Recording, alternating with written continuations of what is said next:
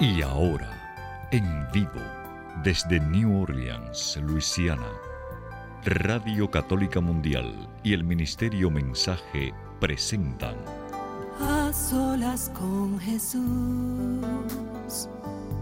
se encuentra mi vida, se encuentra mi alma.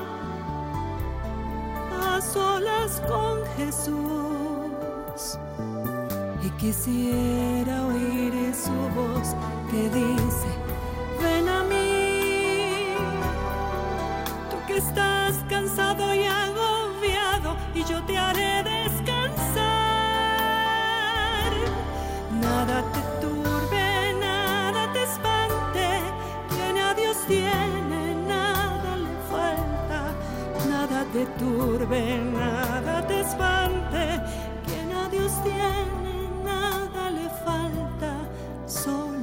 Dios basta, solo Dios basta. A solas con Jesús.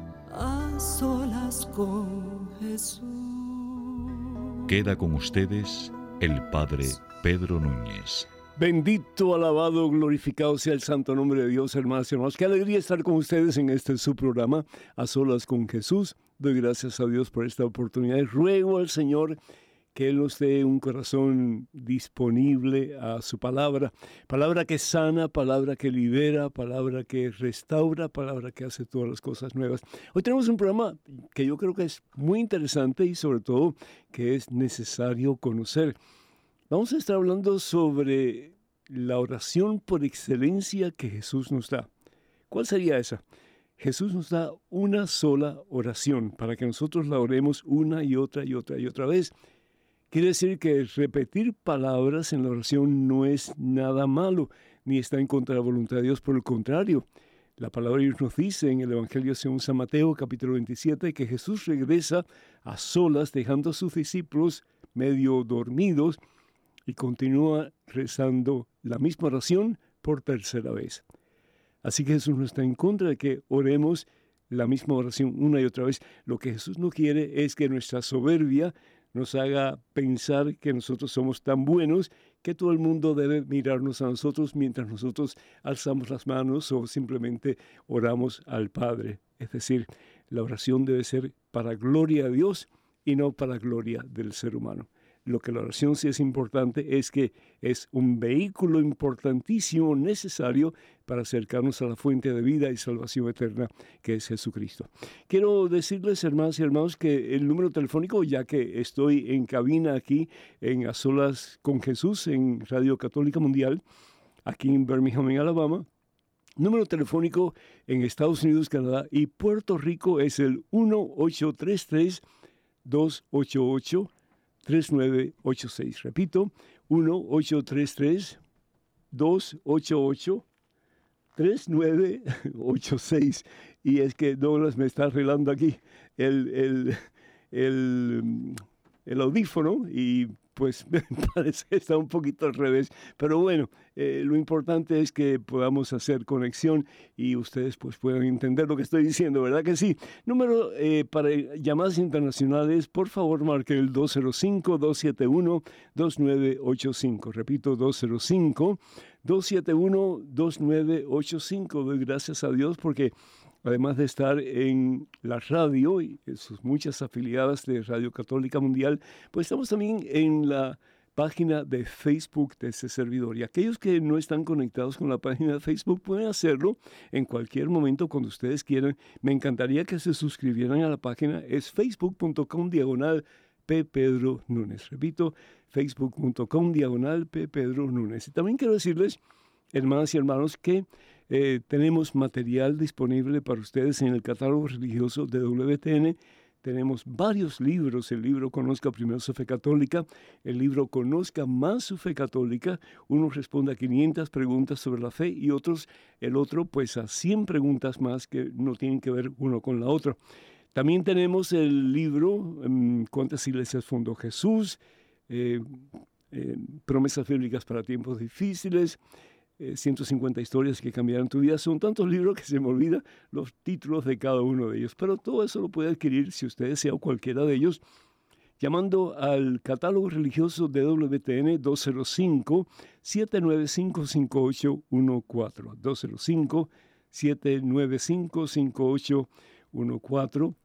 Y quiero felicitar pues a todos los cubanos, muy particularmente ya que mañana, Dios mediante, 8 de septiembre, Cuba, los cubanos, nosotros, eh, tal vez no los que son parte del Partido Comunista, pero nosotros celebramos a nuestra mamá bajo la advocación o bajo el título de María Virgen de la Caridad, María de la Caridad del Cobre.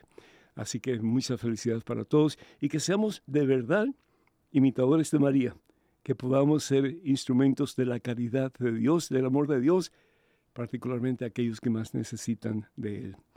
Oramos por la restauración del pueblo cubano en Cuba, oramos también por la restauración de nuestros países, particularmente aquellos más afectados por gobiernos que no están haciendo lo mejor posible para ayudar al pueblo a ser un pueblo en que pues la libertad, la expresión de palabra y sobre todo el posible eh, bienestar físico de las personas se pueda alcanzar. Vamos a orar, hermanos y hermanos, por todas estas necesidades.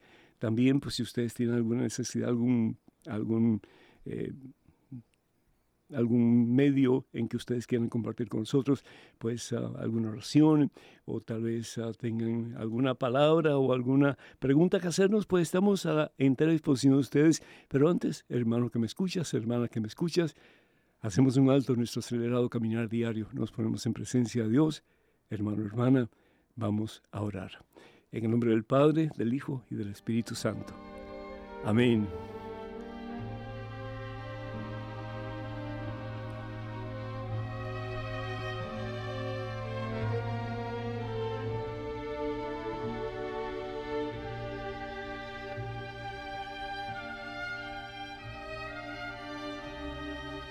Padre bueno, Padre Santo, Padre amantísimo. Qué rico, Señor, poderte llamar papá. Y eso es lo que Jesús nos enseña. No solamente decirte papá, pero reconocer que tú eres nuestro papá. Que tenemos un papá en común, que eres tu Señor. Un papá que nos ama al extremo. Un papá que es puro amor. Un papá que nunca nos abandona. Un papá que nunca nos deja huérfanos. Un papá que nunca se olvida de nosotros. Un papá que nos invita a caminar con su Hijo, nuestro Señor y Salvador Jesucristo, para encontrar la verdadera felicidad, el verdadero sentido de la vida, el propósito de nuestra existencia. Y poder no solamente un día estar contigo en tu presencia, papá, pero poder amarte, conocerte, sentirte, abrazarte en nuestro interior sabiendo que tú estás muy dentro de cada uno de nosotros. Gracias, papá. Gracias porque en los momentos de alegría, en los momentos de gozo, Señor, tú nos quieres ver más alegres todavía, Señor, más llenos de gozo, Señor. Que podamos nosotros, a pesar de nuestros infortunios y problemas y dificultades, poder decir como María, mi espíritu se goza en el Dios que me salva. En este día, Señor, yo te quiero pedir también muy particularmente por las víctimas del huracán Aida. Y tantas personas, Señor, que han sufrido a consecuencia de estos vientos terribles y estas lluvias, Señor. Y no solamente en nuestros países del el Caribe, pero también, Señor, en Estados Unidos, particularmente en el estado de Luisiana y en el norte, en New Jersey, en New York, en otros lugares, Pensilvania también, Señor, Filadelfia, particularmente. Yo te pido, mi Dios, que nos ayudes a estar conscientes ante todo que la vida pasa, Señor. La vida es frágil, Señor. Y a veces como que pensamos que aquí vamos a estar por mucho tiempo y no estamos conscientes de las palabras de Jesús que nos dice, vendrá como ladrón en la noche cuando menos lo esperamos. Haznos conscientes, Señor, que este paso que estamos dando aquí en este mundo es por un tiempo muy limitado, mi Dios. Y que lo importante es que estemos cerca de ti, Señor. Y que esa oración que vamos a compartir en el día de hoy, que no solamente la podamos decir con nuestros labios para afuera, Señor, pero que la podamos vivir en su plenitud a medida que reconocemos, Señor, que tú eres nuestro papá. Y que a pesar de los problemas que podemos tener en la vida, Señor, tú nunca nos abandonas. Nunca te apartas de nosotros, Señor. Siempre estás a nuestro lado. Sin ti, Señor, no pudiéramos existir. Si dejaras de pensar en nosotros por un instante, Señor, dejaríamos de existir. Así nos amas, Señor. Y tanto nos amas que no solamente no dejas de pensar en nosotros ni siquiera por un instante, sino que quieres que pasemos contigo toda la eternidad. Gracias, Padre.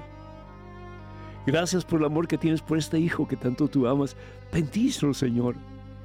Llena su corazón del gozo de saberse amado por ti, mi Dios.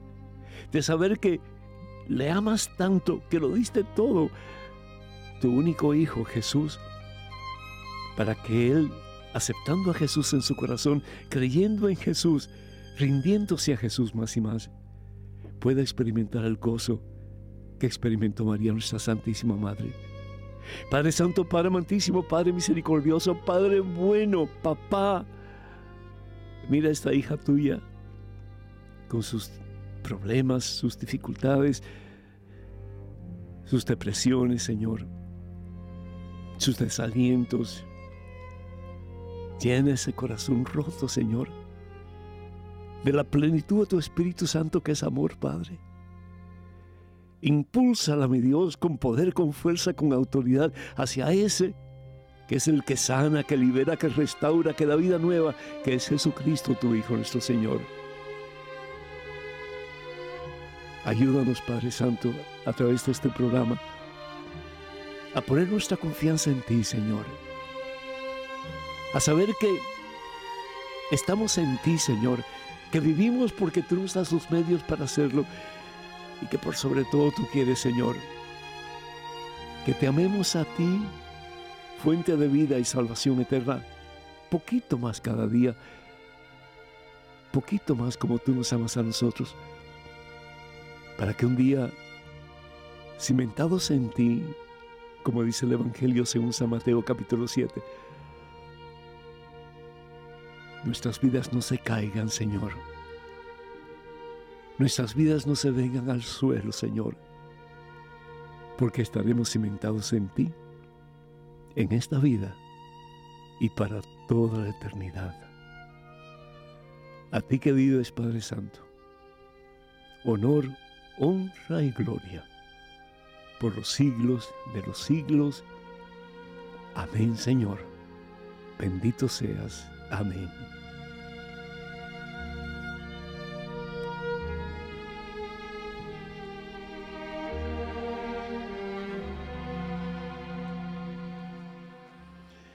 Ay, qué hermoso estar un ratito así a solas con Jesús, a solas con Dios, ¿verdad que sí? Como que llena el corazón de una expectativa de esperanza, de paz, de fe en ese en quien todo lo podemos, que es el Señor. Bendito sea Dios. De nuevo voy a dar los números telefónicos, hermanos y hermanos. Yo voy a comenzar con esta pequeña catequesis sobre el Padre Nuestro. Pero si ustedes quieren interrumpirme en cualquier momento, por favor, siéntanse con toda libertad de interrumpir. No están interrumpiendo, realmente están aportando a la mejoría de este programa. Así que no dejen de llamarnos con sus preguntas, con sus comentarios. Si están en desacuerdo con algo que estoy diciendo, déjenmelo saber. Este programa lo hacemos con ustedes y para ustedes en mente. De nuevo, el número telefónico en Estados Unidos, Canadá y Puerto Rico y además completamente gratis, así que no pierdan la oportunidad, es el 1833-288-3986. Repito, 1833-288-3986. Estamos en el estudio principal de Radio Católica Mundial, aquí en este es su programa A Solas con Jesús. Llamadas internacionales, por favor, marque el número 205 271-2985. 205-271-2985. 5. Pues bien, vamos a, la materia, ¿sí? Si ustedes tienen sus Biblias, me gustaría muchísimo que las abran al Evangelio según San Mateo, el capítulo 6, comenzando con el versículo 5. Capítulo 6, comenzando con el versículo 5. Estaba Jesús con sus discípulos y estaban pues mm, hablando, platicando. Jesús nunca pierde la oportunidad de hacer de cada momento un momento de enseñanza. Y aquí pues vienen los discípulos de Jesús y, ellos quieren saber cómo orar. Los discípulos de Juan Bautista sabían cómo orar, pero sin embargo Jesús no le había enseñado a ellos, así como que mm, en una forma básica, cómo podían orar.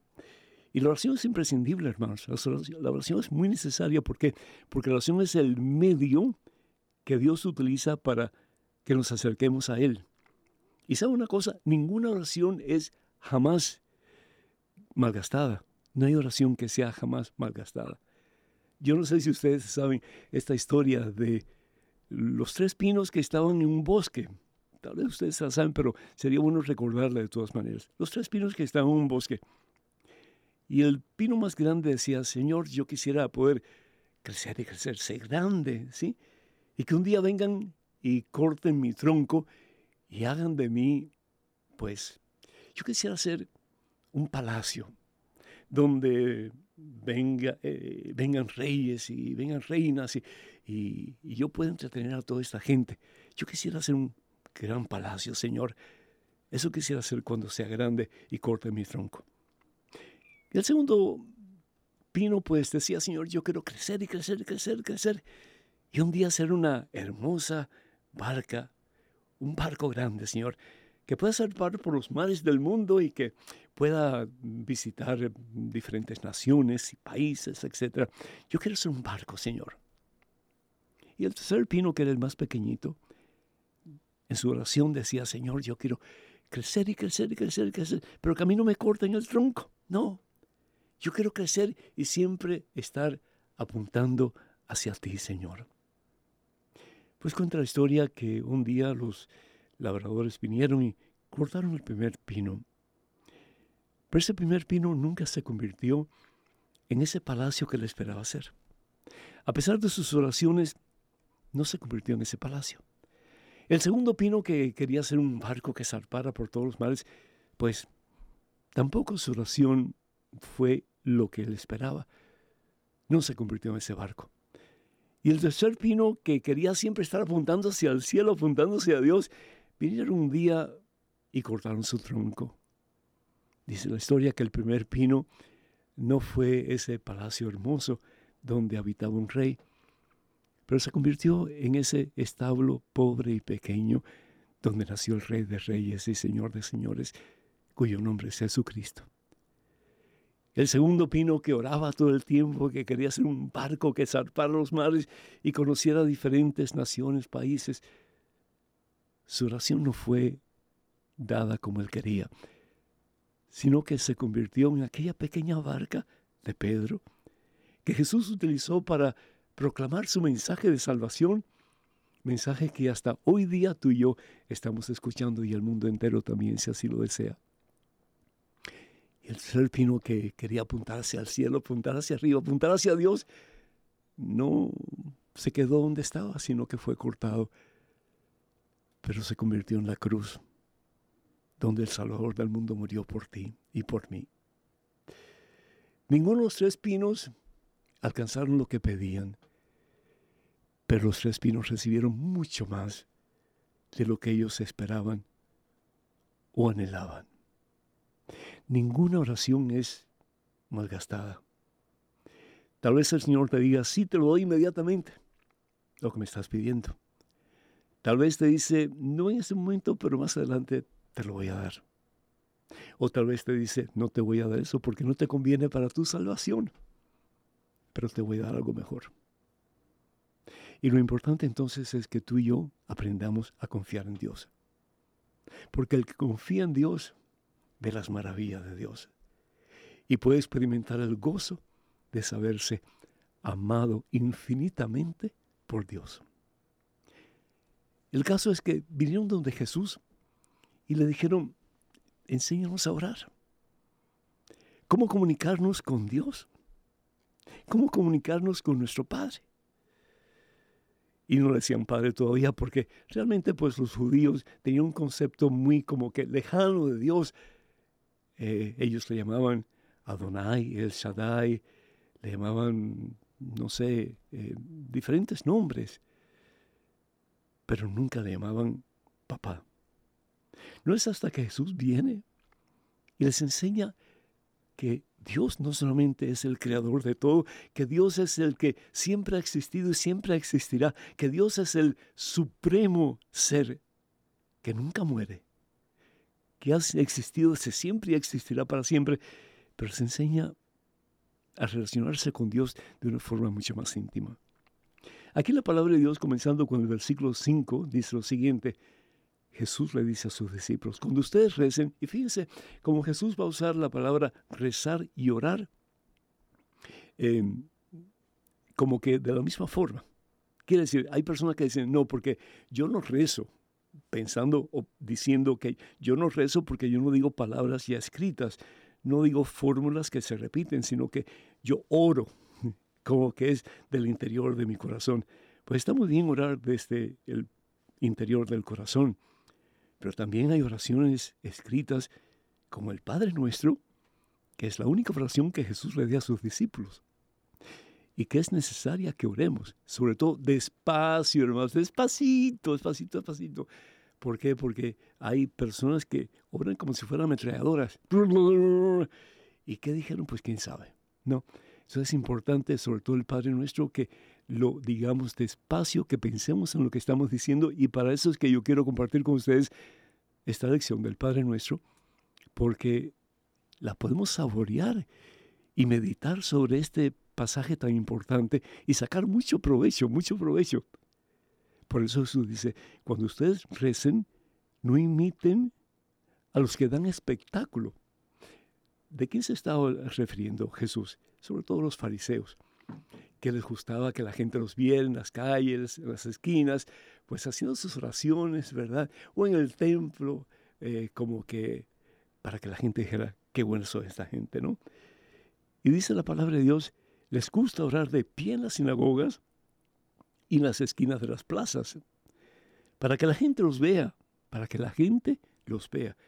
Quiere decir que tenemos que tener mucho cuidado, porque cuando oramos no debemos de estar pensando en que la gente nos va a ver o no nos va a ver, debemos de estar orando para darle gloria a Dios.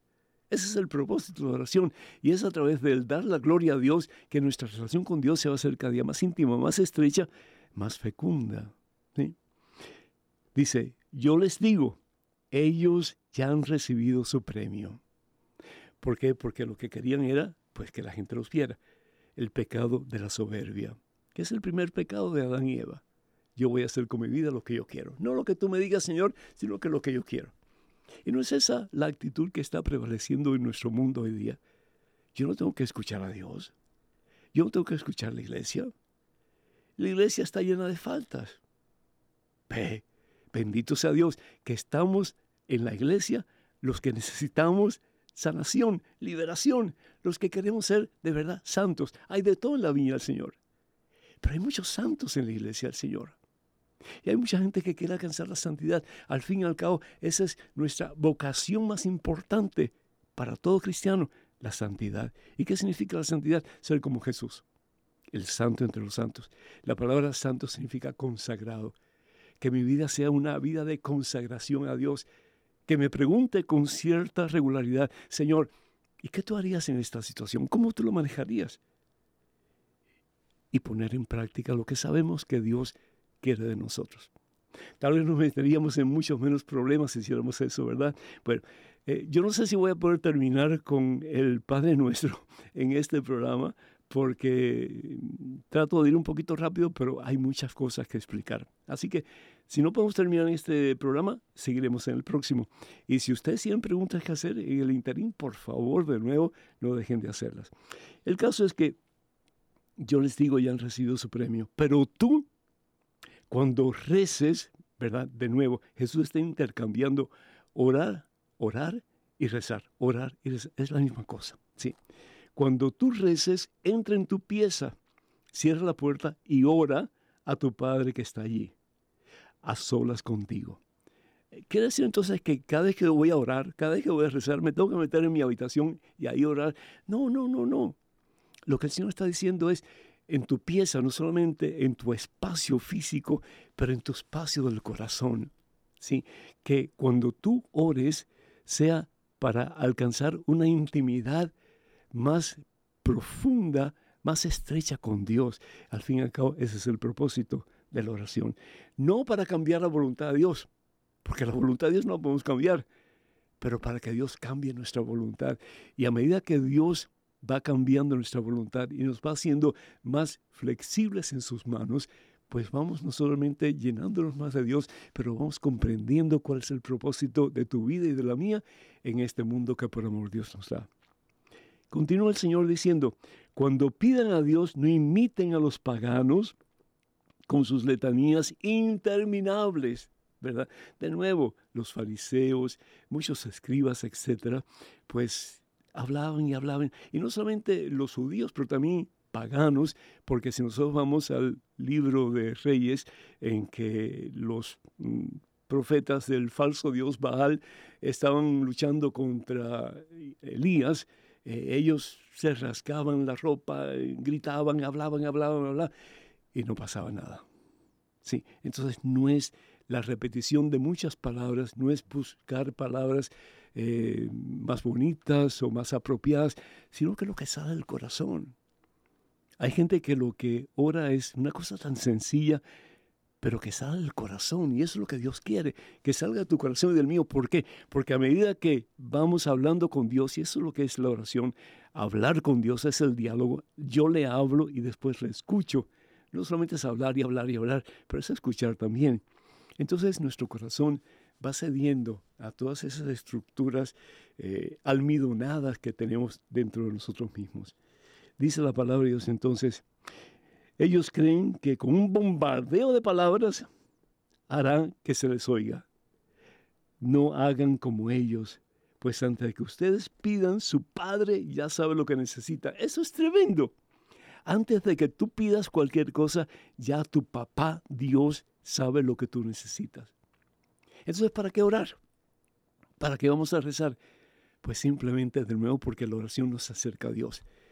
Porque la oración nos hace sensibles a la voluntad de Dios y porque la oración es necesaria para que nosotros entendamos que lo que necesitamos en la vida, por muy difícil que sea o por muy fácil que sea, está todo en dependencia a la voluntad de Dios. Que nosotros no somos nuestros propios dioses. Y el que piensa así, que se caiga de esa mata porque no es cierto. Nadie aquí es su propio Dios aquel señor que me decía, yo soy mi propio Dios, yo he trabajado todo lo que tengo, lo he trabajado, lo he sudado, yo soy Dios para mí. Y seis meses después estaba muriendo de un cáncer fulminante. Y me decía, Padre, deme un poquito de fe, porque eso es lo que necesito en estos momentos. Entonces, el estar consciente de que la oración no solamente nos acerca a Dios, pero nos hace reconocer nuestra dependencia en Dios. Y ahora Jesús le ha el Padre Nuestro, la oración por excelencia. Si bien es cierto que la Santa Misa es la oración más poderosa que hay, porque es el mismo Jesús quien se entrega al Padre por la expiación de nuestros pecados y nosotros unidos a Jesús en la consagración nos unimos al Padre, porque somos uno con, con Jesús. Colosenses capítulo 1, versículo 18, ¿verdad? Nosotros somos el cuerpo, la iglesia. Y Jesús es la cabeza, la cabeza de la iglesia. Por eso, cuando Saulo de Tarso iba persiguiendo a los cristianos camino a Damasco, ¿qué es lo que la voz le dice que va del cielo? La voz que sale del cielo le dice, Saulo, Saulo, ¿por qué me persigues? ¿Por qué me persigues? Y Saulo que le dice, ¿y quién eres tú? Y la voz le dice, yo soy Jesús a quien tú persigues. Cuando perseguimos la iglesia, perseguimos la cabeza que es Jesucristo. Así que mucho cuidado con las críticas, porque a no ser que nosotros seamos por encima de Dios, no podemos criticar, porque el que critica tiene que tener la certeza de que más tarde o más temprano esa crítica le va a hacer regresar a uno también. Tal vez no de la misma forma, pero sí en otras maneras. Ustedes recen así, le dice el Señor Jesús a sus discípulos. Padre nuestro. A mí se me paran los pelitos de punta. Eh, yo sé, por ejemplo, que eh, Santa Teresa de Ávila, cuando ella comenzaba ya en su tiempo de madurez espiritual, cuando ella comenzaba a rezar el Padre Nuestro y decía Padre, ahí caí en éxtasis. ¿Sabían ustedes? Caí en éxtasis. ¿Por qué? Porque si yo reconozco de verdad que yo tengo un papá que es Dios, que es el hacedor de todo, de las múltiples galaxias y constelaciones y nebulosas y todo lo demás, y de los átomos y de las partículas más ínfimas que existen en el universo creado por Él. Eso es imposible de entender, por eso dice la palabra de Dios que nosotros no podemos ver a Dios y seguir vivos en este mundo. Porque si nosotros no podemos entender la magnitud, por ejemplo, de las cataratas del Niágara, si no podemos entender la magnitud del Sol, en que en él caben más de 100.000 planetas Tierra, ¿cómo vamos a entender a Dios? ¿Cómo vamos a entender a Dios? Entonces no podemos seguir vivos en este mundo y ver la cara de Dios. Ver la cara de Dios significa conocer a Dios como Él nos conoce a nosotros. Como dice San Pablo en su carta, su primera carta a los Corintios, capítulo 13, versículo 13. Entonces lo conoceré a Él como Él me conoce a mí. Qué fabuloso, ¿verdad? Él dice que le llamemos Padre, Papá, Abba. Y no solamente Abba, el creador de todo, pero Abba nuestro, Papá nuestro. Somos hermanos. Y qué triste que hoy vivimos como perros y gatos, ¿no es cierto?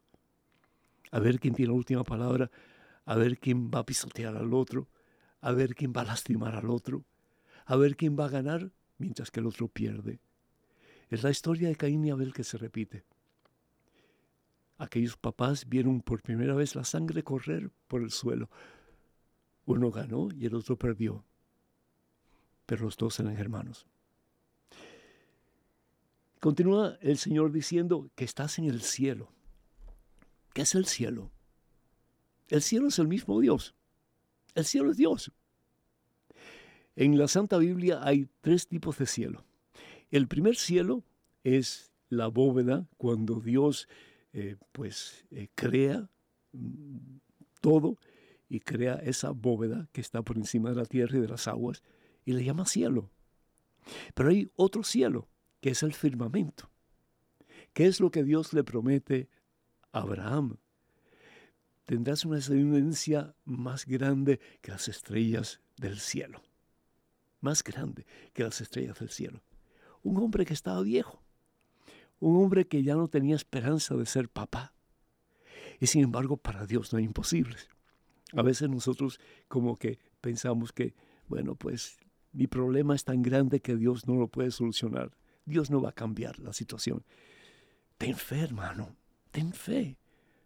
Pon tu confianza en el Señor y vas a ver la gloria de Dios. Lo dice el Señor Jesús en el Evangelio según San Juan, capítulo 11, versículo 40. Si crees, verás la gloria de Dios. Si crees, verás la gloria de Dios. Abraham creyó y tuvo una gran descendencia. Todo el pueblo judío y mucho más allá todavía. Sí. Bueno, pues el cielo. El cielo también es la morada de Dios. El cielo es donde Dios está. ¿Y Dios está donde? En todas partes. Dios está aquí entre nosotros. Pero contemplar a Dios, solamente los que han vivido una vida, pues de acuerdo a la voluntad de Dios y que ahora pueden experimentar el gozo de la presencia de Dios. Santificado sea tu nombre. ¿Qué significa hacer santo el nombre de Dios. Santificado sea. Que tu nombre sea santo, Señor. Pero si Dios es santo, entonces, ¿cómo poder decir que el nombre de Dios sea santo o sea santificado? A través de tu vida vivida según la voluntad de Dios y de mi vida vivida según la voluntad de Dios. De nuevo, la pregunta es, ¿le estamos dando a Dios la gloria? Pero no solamente de palabras, pero más aún con nuestra vida vivida para Él. Poniendo a un lado todo aquello que no es de Dios en nuestra vida. Y poniendo a Dios como centro y Señor de nuestra existencia. De verdad, estamos santificando el nombre de Dios. Lo estamos proclamando Señor de nuestra vida. Le estamos dando la gloria que Él merece. Santificado sea tu nombre. El nombre significa el ser de la persona. Hoy día hay tanta gente que tiene nombres tan extraños, ¿no? Eh, eh, uno conocía a uno que se llamaba Rolex. Imagínense, un reloj Rolex. Y otro que se llamaba Lee Michel, otro reloj.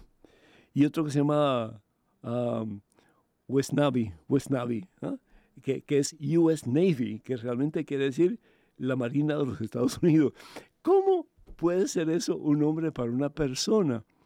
Entonces, como si el nombre realmente determina quién es la persona, en la Biblia, eh, Simón Barjona, cuando eh, Jesús le dice, tú eres Pedro, le cambia el nombre. La palabra Pedro significa piedra. Tú vas a ser la piedra. Yo soy la piedra, Jesús va a decir. Eres la piedra angular sobre la cual está edificado. Pues la obra más grande de Dios que es su iglesia, además de la salvación, por supuesto. Pero le cambia el nombre, le pone el nombre de Cefas o piedra. Eh, sobre esta piedra edificaré mi iglesia. Evangelio según San Mateo, capítulo 16, versículo 18. Vamos a tomar un pequeño descanso y no quiero como que aburrirlos a ustedes, pero a mí me fascina eh, el poder compartir la Biblia así con ustedes y desmenuzarla lo más posible. Pero yo sí quiero como que ustedes escuchen esta alabanza, que es el Padre Nuestro, y está cantada por un grupo de costarricenses que se llama Grupo Sendero de Costa Rica. Y continuemos con el Padre Nuestro. Ese es el tiempo para que ustedes nos llamen, para que ustedes nos hagan sus comentarios, hagan sus preguntas. Estamos aquí para servirles en este su programa Solas con Jesús. En Estados Unidos, Canadá y Puerto Rico, además completamente gratis, es el 1833 288-3986. Repito, 1-833-288-3986. Y además internacionales, por favor, marquen el número 205-271-2985. 205-271-2985. Creo que están muy calladitos en el día de hoy. No sé si es porque están escuchando o porque están ya dormidos. Así que ah, Katia me está diciendo que hay una llamada. Así que vamos a ir un momentito a esta linda alabanza de este grupo que canta tan bonito y regresamos en cuestión de momentos, así que por favor no se vayan, quédense con nosotros.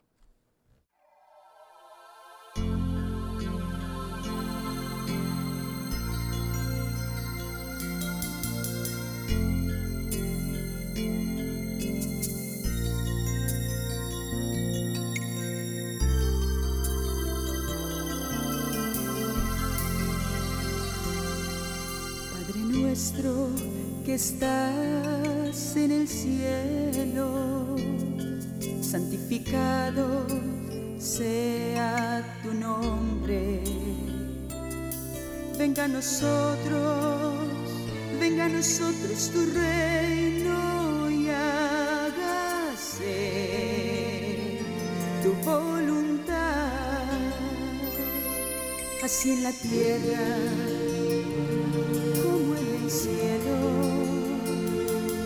así en la tierra como en el cielo.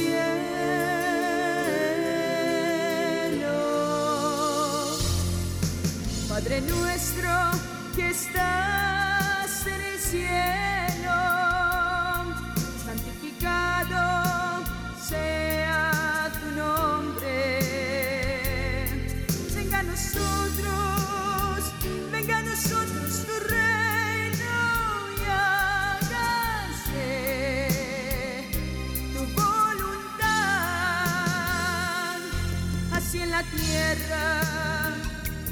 como en el cielo. Qué alabanza tan hermosa. El Padre Nuestro, interpretado por este grupo, Senderos de Costa Rica. Muchas felicidades para ustedes y enhorabuena. Quiero decirles que estamos recibiendo eh, saludos desde Irlanda, desde Italia y también de Brasil. Y hay personas que están pidiendo oración por México ya que se acaba de aprobar el aborto en ese país. Qué triste, qué triste, qué triste. Eh, es decir, una persona que está viva y la matan, qué triste, ¿verdad? Pero una persona indefensa en el vientre de su madre que la matan, eso es, yo no sé, no, no tiene calificativo, ¿verdad? Bueno, vamos a ir entonces con María de Vegas, Las Vegas, ¿sí? María, ¿me escuchas? Sí, padre, buenas tardes. Muy buenas tardes, el Señor te bendice, María. Adelante, por favor, con tu pregunta o tu comentario. Ah, ah, sí, yo le quería hacer una pregunta, ¿cómo me, cómo me puede ayudar? O con todo gusto. Adelante. mi, hijo, mi, hijo, mi hijo viene de California a pasar un, a estar un tiempo conmigo porque él, él es una persona de la calle. Entonces yo no sé cómo puedo ayudarlo porque él no quiere saber de Dios. Y cuando, tú dices, cuando tú dices, María, que es una persona de la calle, ¿a qué te refieres? Es un indigente que vive en la calle, no tiene, tiene mucha familia y no quiere seguir reglas, él está nomás en los vicios y es bipolar y, y no quiere que se le diga nada no quiere que se le nombre de Dios. Y, y entonces pues yo nada más oro por él y pero no sé usted me puede recomendar algo más. Sí María. Ya fui a hablar con mi padre pero si él no quiere ir pues no lo puedo obligar. Sí. Eh, yo consultaría con un sacerdote para ver qué servicios ofrece la iglesia o qué servicios conoce, conoce el sacerdote que pueda ayudar a tu hijo, porque si tiene problemas psicológicos, él necesita atención psicológica, además de atención espiritual. Entonces yo comenzaría por ahí. Yo no lo aceptaría todavía en casa, porque si es bipolar, él puede causarte daño. Entonces tiene que tener mucho cuidado porque si él se violenta o en fin pierde sus cabales o eh, trata de ir en contra de tu voluntad y se hace un poco como que eh, enojado a consecuencia de lo que está pasando, tú puedes sufrir consecuencias bien serias. Entonces yo te aconsejo que tengas la dirección de, de, algún ministerio o alguna agencia que te pueda ayudar en esa situación. Yo estoy convencido de que hay muchas agencias que trabajan con la Iglesia Católica que ayudan a personas como tu hijo para que puedan tener el tratamiento adecuado, tanto espiritual como médico, para que puedan tener una vida estable y una vida pues llevadera. Pero sí te aconsejo que no aceptes a tu hijo hasta que él pueda comenzar ese proceso de sanación. Eh, lo segundo que yo te pido es que aceptes a tu hijo en el sentido de donde él está en su relación con Dios. Si su relación con Dios es nula, dale tu ejemplo de vida cristiana y ayúdale a él a creer en Dios, no en el Dios que él cree que existe, sino que con el Dios verdadero que es amor puro. Y si él realmente acepta como que eh, eh, escuchar tus palabras y sobre todo tu testimonio, vida cristiana, yo estoy seguro que Él va a cambiar. Él, busca ansiosamente la felicidad. Él busca cómo llenar el vacío su corazón y el único que lo va a poder llenar es Jesucristo. Sí. Así que María, déjame saber cómo sigue todo en un futuro cercano, déjame saber y si en algo te podemos ayudar, pues a la orden, cuenta con nuestras oraciones. Dios te bendiga. Bendito Igualmente, gracias. Gracias, mija. De nuevo, número telefónico para que se comuniquen con nosotros, Estados Unidos, Canadá y Puerto Rico. No pierdan la oportunidad. Puede ser en relación la pregunta o el comentario sobre lo que estamos hablando o sobre lo que ustedes quieran. O si necesitan oración, estamos aquí para servirles. 1-833-288-3986. Repito, 1-833-288-3986. 3986 es Estados Unidos, Canadá y Puerto Rico, además completamente gratis, así que no pierdan la oportunidad, no esperen hasta el último momento porque ya después se hace un poco difícil responder sus preguntas y sus llamadas. Eh, las llamadas internacionales, por favor, marquen el 205-271-2985. 205-271-2985. Estamos en vivo, en directo, en este su programa A Solas con Jesús. Bueno, pues seguimos con eh, la catequesis de hoy. Y dice la palabra de Dios, dice Jesús, cuando estés en oración y reces al Padre nuestro, pide que su reino se haga, se haga su reino. Haga, haga su reino, venga tu reino. ¿Qué quiere decir el reino de Dios? ¿Qué es el reino de Dios? Pues el reino de Dios bien sabemos que al fin y al cabo, pues es Dios. Dios es el reino, Dios es el rey, pero el reino también es el lugar o el espacio o el ser donde se hace la perfecta voluntad del rey. ¿Y quién es el que hace la perfecta voluntad del rey? Pues Jesucristo. Jesús es el reino del Padre.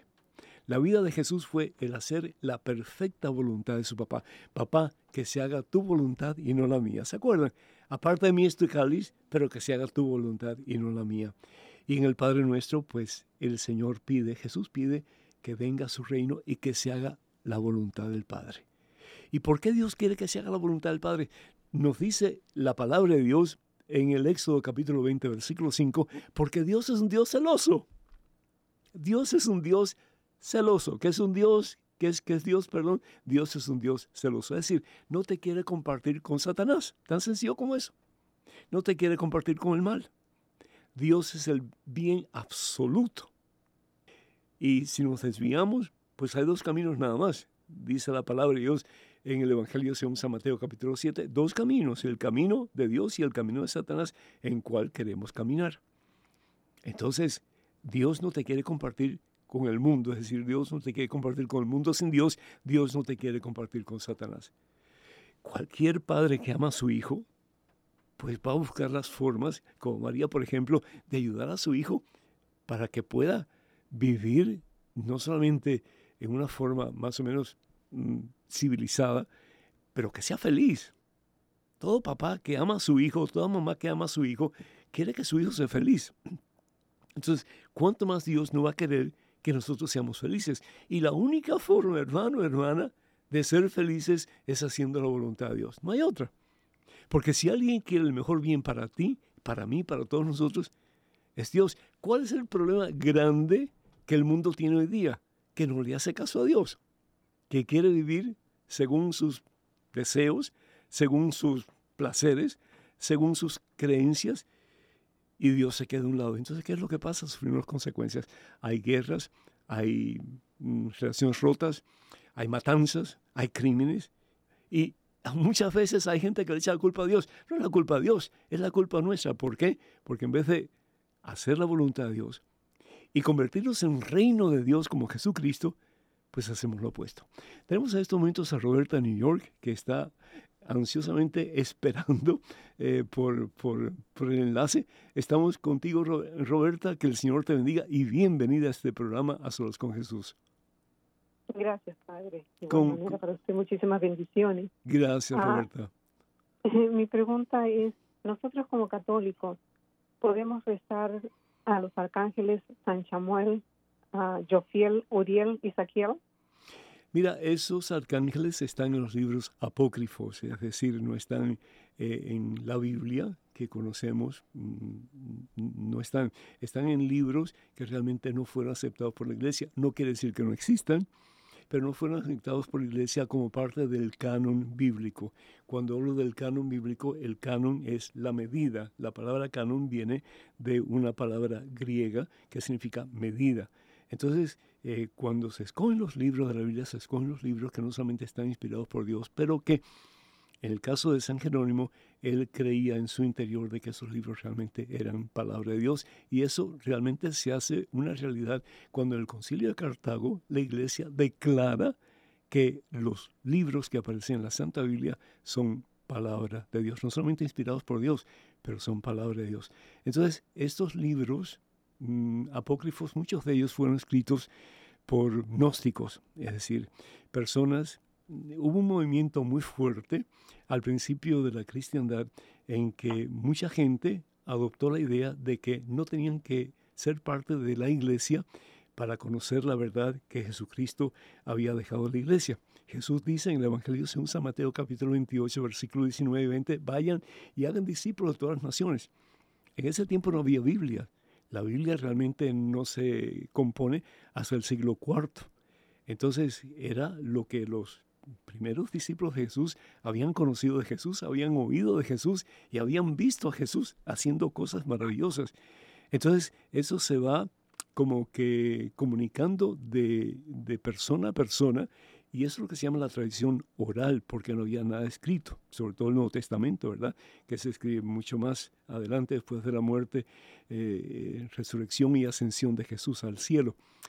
Entonces, estos libros realmente hablan de cosas que puede ser que algunas días sean históricas, pero hay cosas que los primeros discípulos de Jesús y después los más importantes teólogos de la iglesia en los primeros siglos, pues no aceptaron como verdaderos como palabra de Dios. Entonces, eh, ¿para qué rezarle a esos arcángeles si no sabemos con certitud que existen o no? Entonces mejor rezar a los arcángeles que sabemos que existen, como Miguel, como Rafael y como, pues, ¿cuál es el otro? Gabriel. Gabriel. esos tres, bendito sea Dios. Hubo un mentis lapsus, un lapsus mentis. sí, así que bueno, Roberta, eh, pues esa es la respuesta que te puedo dar. Que Dios te bendiga. Muchísimas gracias por tu llamada y por tu sintonía. Dios te haga Padre, de igual manera, para que muchísimas bendiciones. Gracias, gracias, mi Dios lo proteja siempre. Amén, amén. Pues entonces, de, de nuevo, si vamos al, al libro del Éxodo, el capítulo 20, versículo 5, pues ustedes van a ver que Dios exige que no tengamos otros dioses fuera de Él. Y hay la confusión grande, grande con muchos hermanos, sobre todo eh, evangélicos, que dicen que nosotros somos idólatras. ¿Por qué? Porque tenemos imágenes que eh, la Biblia está en contra de ellas. La Biblia, el Señor no está en contra de que hagamos imágenes que representen a Dios. La Biblia, la Biblia lo que está en contra de las imágenes que toman el lugar de Dios, que es una cosa muy diferente. Y en el área Mesopotamia, Siria, etcétera, pues era una multitud de dioses la que la gente adoraba. Y Dios dice, no, Dios solamente uno, y ese soy yo. Entonces, yo soy un Dios celoso, es decir, no vayas a otros dioses porque esos dioses no son verdaderos, son falsos. Yo soy el único verdadero Dios, el que ha hecho todo lo que existe, el que te ama, el que nunca te abandona, el que es tu papá. Bendito sea Dios. Entonces, continúa el Señor Jesús diciendo eh, en el Padre nuestro, danos hoy el pan de cada día. Esto es hermosísimo, hermanos. Danos hoy el pan de cada día. ¿Y por qué el pan de cada día? Porque Dios quiere que aprendamos a confiar en Él. Si nosotros, por ejemplo, vamos al libro de del Éxodo, ¿sí? en el capítulo 16, vemos como empieza a caer como un rocío. Los israelitas iban camino hacia la tierra prometida, pero iban en el desierto y tenían hambre, tenían hambre. Entonces, ¿qué es lo que pasa? Dice el versículo 14 en adelante, al evaporarse el rocío, apareció sobre el suelo del desierto una cosa menuda como granos parecida a la escarcha. Cuando los israelitas vieron esto, se dijeron unos a otros, maná. La palabra maná en hebreo quiere decir, ¿y qué es esto? ¿Y qué es esto? Así que la palabra maná significa, ¿qué es esto? Pues no sabían lo que era. Y Moisés les dijo, este es el pan que Yahvé les da de comer. Es como una especie de preámbulo al pan que nosotros recibimos en la Santa Comunión el pan vivo bajado del cielo que es Jesucristo. Aquellos recibieron el maná, el pan que cayó del cielo, para sostenerlos en su viaje hacia la tierra prometida. Jesús nos da el pan vivo bajado del cielo, que es su propio cuerpo, su propia sangre, que nos sostiene, nos da vida, nos alimenta, para que nosotros lleguemos a la meta que es la tierra prometida. Se acabó, se acabó lo que se daba. Si les pareció y déjenme saber, continuamos con el Padre Nuestro pues en el próximo programa. Si no, pues hacemos otra cosa. Hay mucho que decir y mucho que hacer. Que el Señor los bendiga hoy siempre en nombre del Padre, del Hijo, del Espíritu Santo. Vayan con Dios. Dios siempre irá con ustedes. Hasta la próxima. Dios mediante. A solas con Jesús y quisiera oír su voz que dice,